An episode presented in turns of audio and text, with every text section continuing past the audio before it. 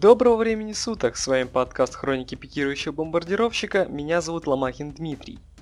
Какое-то время назад был записан и выложен 45-минутный подкаст, который никто не слушал.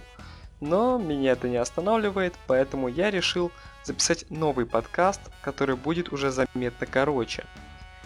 Недавно в России прошли выборы в Государственную Думу и региональные законодательные органы – и это были самые скучные и неинтересные выборы за всю мировую историю выборов.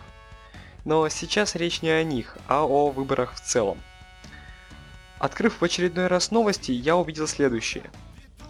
Глава штаба Клинтон обвинил российских хакеров во взломе своей почты.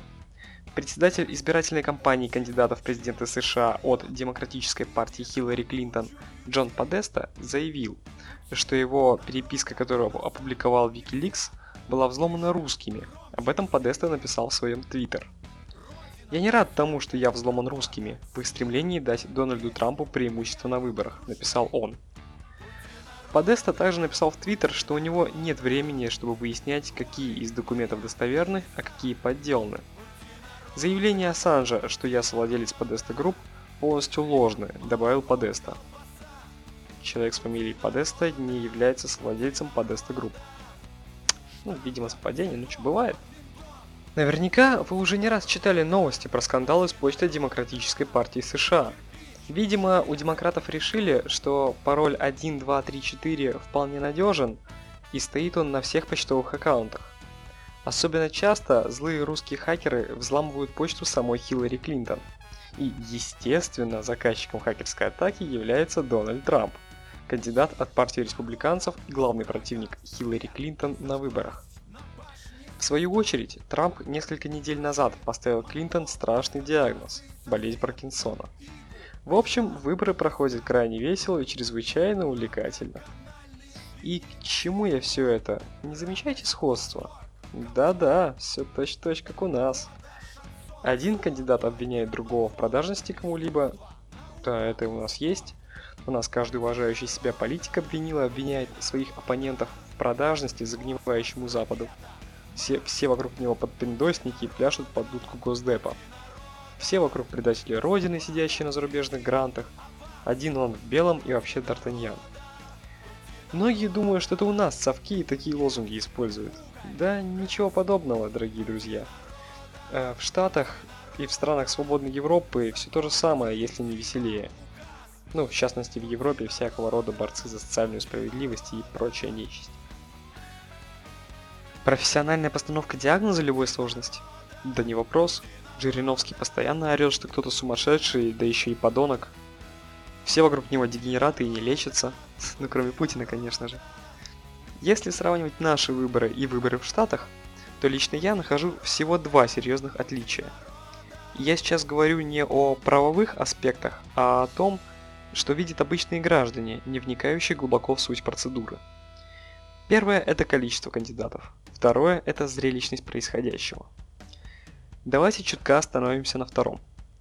Ни для кого не секрет, что в Штатах умеют делать шоу. Да, даже не так. Нигде не умеют делать шоу так, как делают его в США. Американцы давно научились делать захватывающий дух представления. И выборы в этом плане не исключение – Оба кандидата грызут друг друга как, можно, как могут. Всевозможные подковерные интриги, расследования, разоблачения и так далее. Все это весело. Очень весело. Людям нравится. Люди с упоением смотрят дебаты и всевозможные передачи, которые так или иначе связаны с выборами. Кандидаты и ведущие передач из кожи вон лезут, чтобы порадовать зрителя. В бой идут как безобидные шутки, так и серьезные оскорбления во все стороны. Всякие Оливеры и Стюарты юморят как могут. Ну а что у нас? Вспомните последние выборы. Не можете? Они же совсем недавно проходили. Как так-то? Вот об этом я и говорю. На последних выборах в Госдуму не происходило ничего. Абсолютно. Какие-то люди, которых никто не знает, несут какую-то хрень, которую никто не понимает. 10 сталинских ударов по рыночной экономике, ага практически все какие-то фрики, и смотреть это невозможно даже тому, кто политикой увлекается. Наши выборы значительно проигрывают американским в плане зрелищности. Нет того накала, какой есть в США. Как мне кажется, именно поэтому многим нашим соотечественникам наши выборы и не нравятся. Не потому, что они нечестны, не потому, что все знают, кто победит. Людям просто скучно на наших выборах. А суть одна и та же везде. Громкие лозунги, обещания, золотые горы и молочные реки с кисельными берегами. Ну и, конечно же, поливание грязью других кандидатов. Люди с одинаковой страстью слушают это абсолютно везде. Хотя нет, США живут активнее, ибо они это делают значительно красивее. То ли дело в КНДР. Никаких лживых обещаний, никаких фальшивых лозунгов. Вообще ничего. Буквально. Вот там люди, вот там живут свободы от предрассудков люди. Да.